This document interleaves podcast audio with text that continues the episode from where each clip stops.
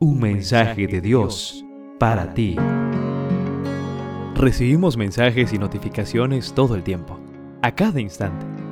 ¿Estás listo para recibir el mensaje de Dios para ti? El título del mensaje que Dios nos presenta es La santidad inspira santidad. Reflexionando en la primera carta a los Corintios, capítulo 7, verso 14, que dice así, porque el marido no creyente es santificado por la mujer y la mujer no creyente por el marido. Solo la acompañaba una vez por mes a la iglesia, pero ella se encargaba de que fuera un día muy especial para él. Apenas llegaba al templo, buscaba al pastor para que lo saludara. Pastor, aquí está el hombre más maravilloso de esta tierra, mi esposo precioso. Ese día, ella hacía colocar un sillón muy cómodo para que él se sentara y escuchara el sermón que ella había pedido especialmente para él. Luego lo presentaba a cada uno de los ancianos y finalmente ella, que era la directora de la escuela sabática, le daba una bienvenida muy especial frente a toda la congregación. Esto se repitió durante más de 20 años. Ella era una ferviente cristiana que desde el primer día de su conversión se propuso trabajar para que su esposo entregara su vida al Señor Jesucristo. Cuando me trasladaron a otro lugar, dejé de verlos, hasta que en una oportunidad me invitaron a un evento en una de nuestras asociaciones. Allí estarían reunidos los ancianos de aquel campo local junto con sus esposas. Al finalizar una de las presentaciones, la dama se acercó a presentarme a su esposo que ahora era el primer anciano de su congregación.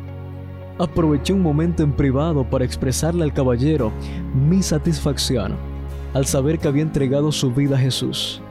Él entonces me dijo, Pastor, no podía ser de otra forma. Dios me dio una esposa maravillosa con una fe fuerte. Ella es una santa.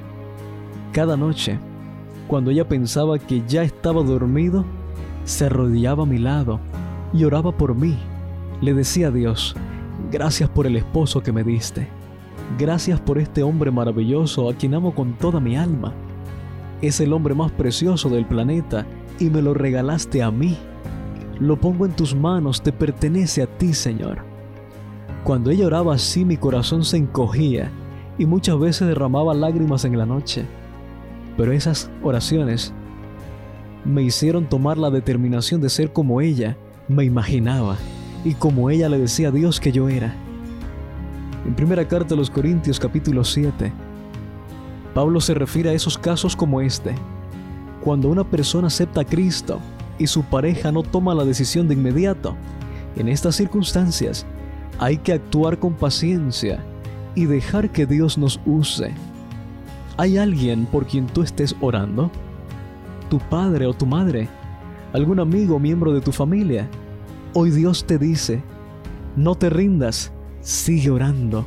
Para mí no hay casos imposibles. Algunos solo necesitan un poco más de tiempo. En cada lectura podrás conocer un poco más y mejor a Dios, así como aprender de sus distintos atributos como santidad, justicia, protección y salvación. Descubrirás entonces que Dios es tu pastor, que te da paz que provee para tus necesidades, que es tu estandarte y tu torre fuerte. Un mensaje de Dios para ti.